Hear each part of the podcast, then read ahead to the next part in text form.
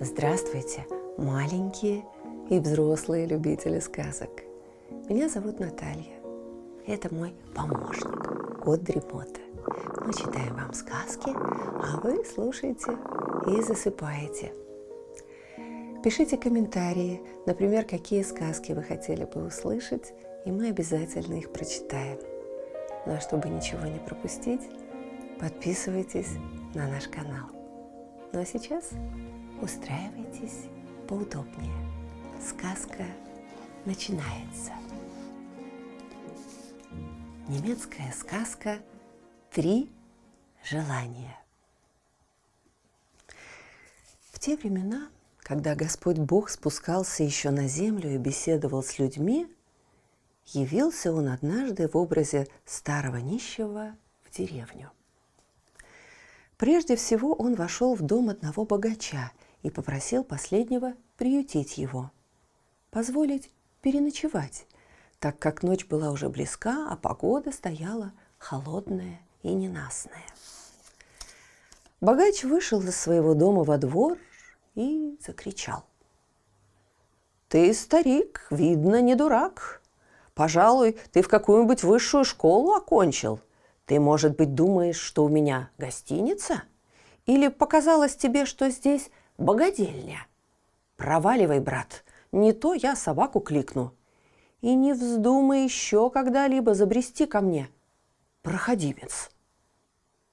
С сокрушенным сердцем направился бедняк со двора этого богатого, но скупого и жесткосердного человека и попрел далее. Вдруг из одного невзрачного маленького домика вышел человек, который, заметив усталого и еле волочившего ноги странника, обратился к нему со словами. «Эй, старина, куда это ты шествуешь?» Ах, никуда. Нет у меня здесь пристанища. Я сильно голоден, пить хочу и устал до смерти, ответил старик. Так пойдем же ко мне, старина, сказал хозяин маленького домика. Хотя я сам бедняк, но все же я охотно поделю с тобой кусок хлеба. Глоток вина тоже у меня найдется – ровно как и мешок с лесным мхом, на котором ты сможешь переночевать. Спасибо, добрый человек, и да благословит тебя Господь, сказал Бог и направился в домик, где вместе с хозяином поел и отдохнул. Так как ложиться спать было еще рано, то оба они вышли на улицу посидеть у домика. К этому времени, милостью Господа, буря улеглась. Настал ясный, приятный лунный вечер, и множество великолепных звезд засияло над землею. Могущественный Господь и бедный крестьянин уселись на каменную скамейку перед домом и стали беседовать. Между тем, по ту сторону улицы выглянул из окна богач и недовольным голосом пробормотал как? Мой сосед по ту сторону, этот галыш, приютил старого бродягу, покормил его, а у самого ведь есть нечего. Редко встретишь такого дурака набитого. Очевидно, один другого стоит. Слыханное ли это дело принимать к себе на ночлег такого проходимца, можно сказать? Кто его знает, что у него на уме? Не сделает ли этот бродяга какой-либо пакости? Не приведет ли сюда, в деревню, шайку грабителей? Любопытно послушать, о чем они оба толкуют. «Ты так добр и благочестив», — говорил странник своему хозяину. «Ты достоин того, чтобы, как это случалось в былые времена, — исполнились три твоих желания. Но только ты должен остерегаться, чтобы с тобой не приключилось того же самого, что с пресловутым кузнецом из Ютербога. «А что случилось с этим кузнецом?» – спросил мужичок. Неужели ты не знаешь этой истории? спросил Господь Бог. Ну, послушай, я расскажу тебе ее. К этому кузнецу приехал святой апостол Петр и попросил подковать осла. В награду за быструю и добросовестную работу апостол Петр обещал кузнецу исполнить три его желания. Кузнец, исполнив работу, сказал, «Во-первых, я желаю, чтобы моя бочка с водкой никогда не иссякала. Во-вторых, чтобы тот, кто заберется на мое грушевое дерево, не смог сойти с него и оставался на нем до тех пор, пока я сам не разрешу ему спуститься на землю. Наконец, чтобы никто не смел без моего дозволения входить ко мне в дом, исключая разве тех, кто проникнет через замочную скважину. Все желания исполнились, и даже смерть, взобравшись на грушевое дерево, не могла сойти с него, чтобы поразить кузнеца своей косой, а забравшегося к нему через замочную скважину дьявола кузнец всячески притеснял.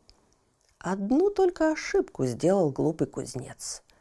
Он не позаботился о спасении своей души. И что же случилось?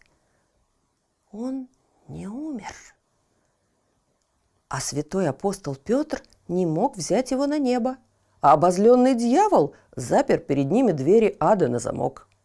И вынужден этот кузнец вечно странствовать без конца. И странствует он, не имея покоя, до сих пор.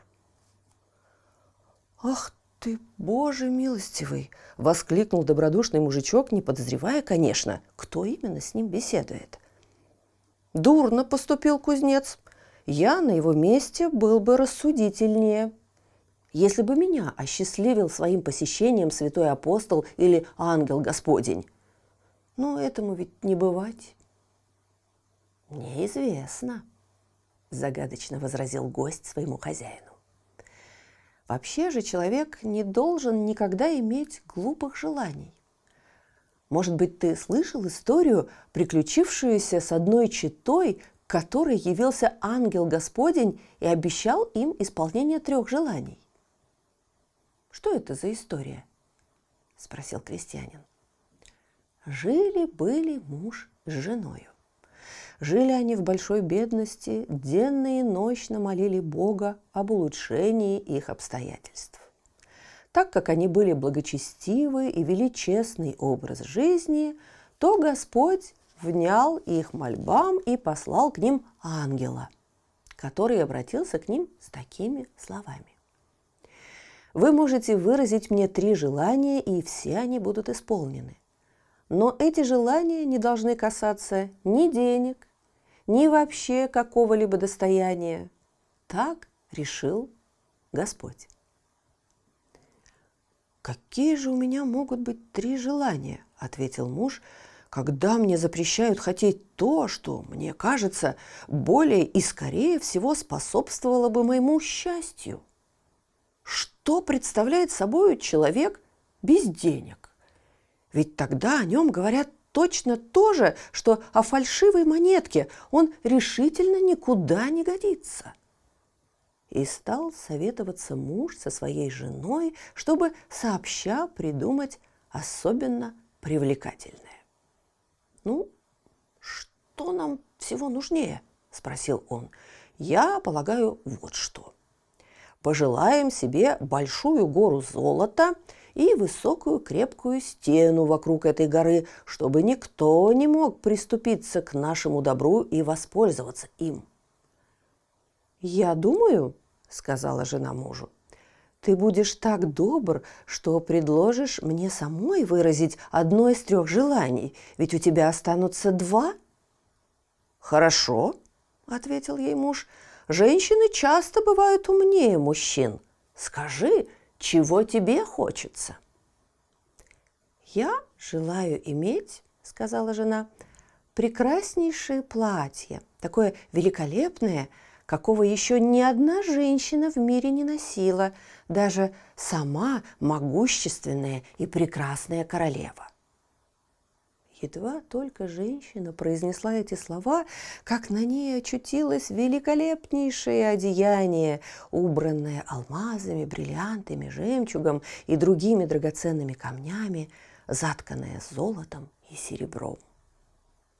«Хм, «Ну не глупое ли это, не безрассудное ли это желание?» – воскликнул полный негодования муж. «Ты могла бы заодно пожелать платье для всех бедных женщин в мире и их благодарность принесла бы тебе Божие благословение. Между тем ты только думаешь о том, чтобы самой вырядиться. Ах, дуралей, разве я не нравлюсь тебе в этом великолепном наряде? Ответила жена. Дуралей ты, дуралей. Ишь, ломака! С сильным озлоблением закричал муж. Пусть это платье провалится в твой тщеславный живот. «Ах, я несчастная!» – закричала жена. В один миг блестящее платье исчезло, поглощенное чревом этой женщины. Сейчас же она стала испытывать такую сильную боль, что застонала и побежала по улице, горько жалуясь всем соседям на несчастливое платье и на своего мужа, по вине которого она обречена на такие сильные страдания. Сжалившиеся над нею крестьяне, узнав, в чем дело, побежали к ее мужу и стали настойчиво требовать, чтобы он тотчас же облегчил страдания несчастной женщины, угрожая в противном случае тут же покончить с ним.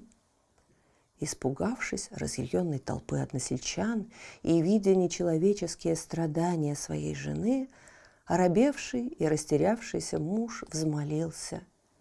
Да облегчатся во имя Господне страдания этой женщины. В тот же момент жена его успокоилась, боли исчезли, страданий как и не было. Все это совершалось согласно третьему желанию.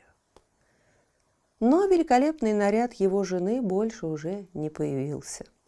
И стал этот глупый человек посмешищем всего мира, потерял аппетит и сон, спокойствие его было навсегда утрачено, и с недаемой горем и печалью он скоро сошел в могилу.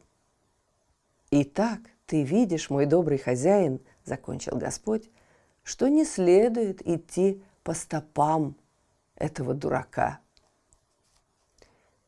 «Вот если бы я мог высказать свои желания», — сказал гостеприимный хозяин, «то прежде всего я желал бы пользоваться вечным блаженством. Далее я желал бы до самой смерти быть здоровым и довольным. Наконец, если только это не противоречит воле Божией, я пожелал бы, чтобы дом мой, уж совсем близкий к разрушению, снова оказался бы пригодным для жилья. «Все выраженные тобой желания угодны и приятны Богу», — сказал гость. «И я от себя прибавлю к ним еще одно, наиболее существенное. Да исполнятся все три твоих желания». На этом их беседа прекратилась. И оба, и старик-гость, и бедный крестьянин встали со скамейки и направились в лачугу бедного мужика. Там они помолились на сон грядущий и улеглись на своей постели. Богатый мужик слышал весь этот разговор и стал рассуждать сам с собою. Ну, можно ли поверить, чтобы такой старик вел серьезно столь детские разговоры? Ведь все это не просто сказки, а сказки самые вздорные. Ерунда одна. И больше ничего. Недаром, видно, говорят, что старики впадают в детство. Эх, пустомели, фантазеры. И он уже собрался пойти спать, как вдруг заметил, что домик бедняка сразу озарился каким-то особенным светом. Заметил он также, что поразивший его свет – не был обыкновенным огнем и нисколько не походил на лунное сияние. Это был небесный свет. Вокруг домика бедняка парили чудные светлые образы, которые то поднимались на небо, то снова опускались на землю. Кругом царила какая-то торжественная, ничем не нарушаемая тишина. Богач не верил своим глазам. Он решил, что все это привиделось ему, и отправился спать. Но почти всю ночь не сомкнул глаз. Солнце еще не успело взойти, а он уже был на ногах. Первым делом он бросился к окну, из которого сразу увидел, что вчерашний нищий старик, вставший, очевидно, еще раньше, чем он, направлялся по улице вон из деревни. «Хм!» – пробурчал богатый. «Он уже на ногах. Это что-то подозрительно. Здесь дело, наверное, нечисто. За плечами у него к тому же мешок, а ведь вчера ничего с собой не было. Пока мой соседушка Простофиля спит, этот бродяжка без сомнения успел хорошенько обокрасть его. И по делам такому простаку. Не впускай в свой дом каждого встречного поперечного. Впрочем, мне лично решительно до этого никакого дела нет. Встала тем временем и жена богатого мужика. Ей захотелось узнать, какова погода, и она подошла к окошку. Вдруг они стали протирать свои глаза. Что за чудо! По ту сторону улицы они увидели новый прекрасный дом, который только одним видом походил на прежний, да и то все размеры его увеличились такое? Во сне это я вижу или наяву?» – проговорил после долгого молчания богач. «Неужели же желания соседа действительно исполнились?» «В таком случае, кто же этот старик? Наверное, апостол Петр или же, может быть, сам всемогущий Господь Бог?» «О, какой я дуралей!» как я неосмотрительно поступил вчера. «Конечно, ты дурак», — сказала жена, узнав про вчерашнего гостя. «Поторопись, вели оседлать коня и поезжай в догонку за странником. Извинись перед ним, упроси его простить тебя. О, небо! Какое наказание иметь такого глупого мужа!» «Эй, вы! Кто там есть? Люди!» «Живее оседлайте моего коня!»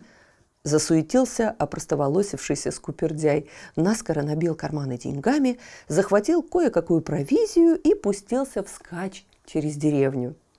Скоро он нагнал не успевшего еще отойти далеко странника.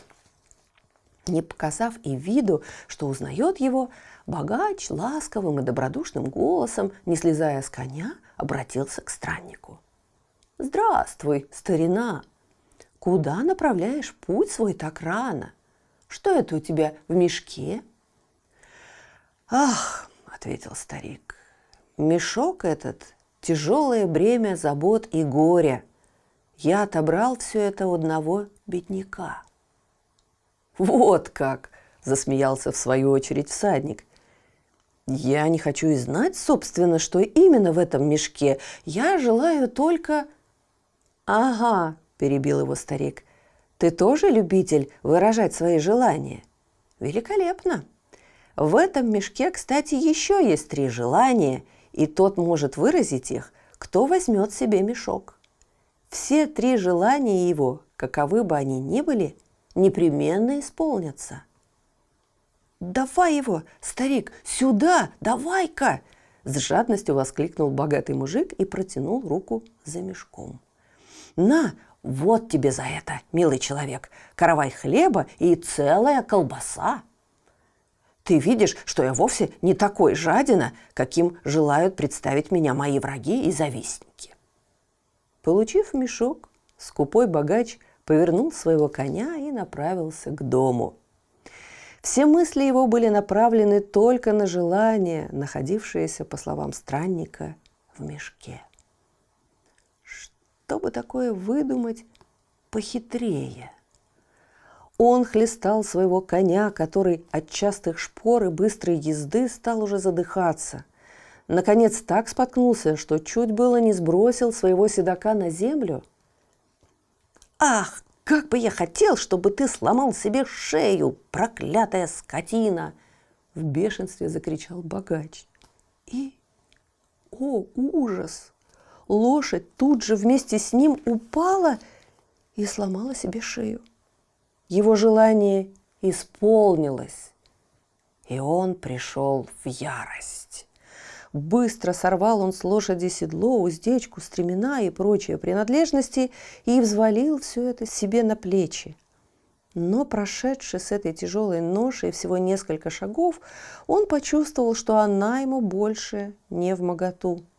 К тому же было очень жарко, и он еле дышал. Тогда он снова пожелал – Ах, если бы эта противная ноша очутилась дома, а моя жена, выдумавшая мне эту поездку, сама сидела бы в седле. В ту же минуту все исчезло. И седло, и удила, и стремена. Скупой богач вздохнул свободнее. Его счастье, что он по дороге к дому не пожелал еще чего-нибудь, ибо дома его жена сидела на седле как гвоздями к нему прибитая, держа в руке хлыст, и не могла понять, как все это с ней случилось. Она ругала мужа и его коня, и всю противную сбрую. Рад или не рад был богатый мужик, а пришлось выручать жену. Таким образом исполнилось и третье желание. Больше ничего желать он не мог. ну у нас остается еще мешок», – заметил он и с сильным любопытством развязал взятый у странника мешок. Но лучше бы он не делал этого. Там находилась нужда соседа, которая теперь перешла к нему в виде возмездия за его злость и алчность. Кот Тремота запел свою песенку. Это значит, что пора засыпать. Мы обязательно встретимся снова. Ну а сейчас спокойной ночи.